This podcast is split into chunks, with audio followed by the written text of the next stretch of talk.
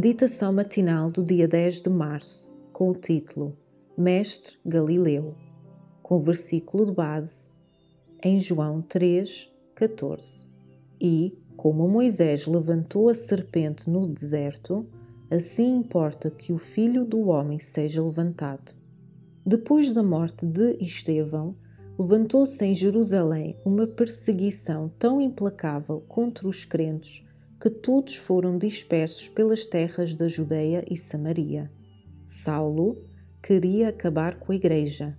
Entrava pelas casas, arrastando homens e mulheres, matia-os na cadeia.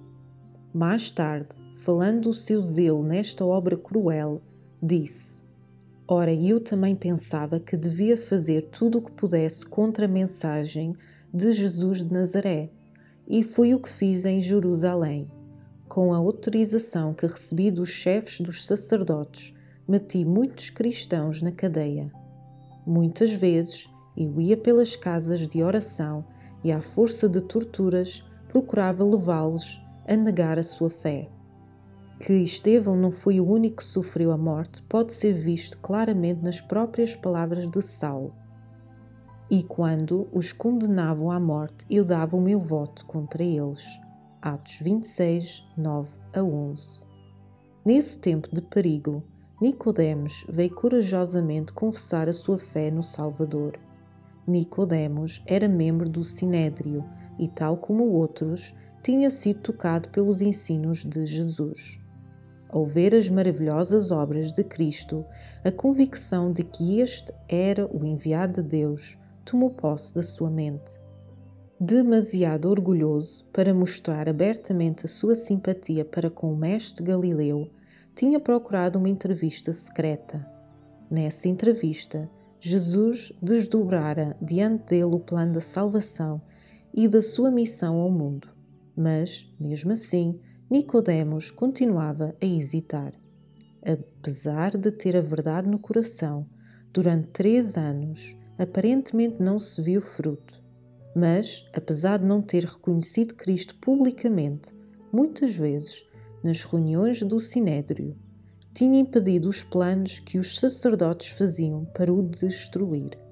Quando, por fim, Cristo foi levantado na cruz, Nicodemos lembrou-se das palavras que ele tinha dito na noite da entrevista no Monte das Oliveiras. Como Moisés levantou a serpente de bronze no deserto assim também é necessário que o Filho do Homem seja levantado. João 3, 14. E viu em Jesus o Redentor do mundo.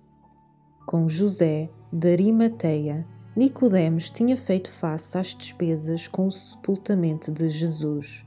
Os discípulos estavam com medo de se mostrarem abertamente como seguidores de Cristo, mas Nicodemos e José foram corajosamente em seu auxílio.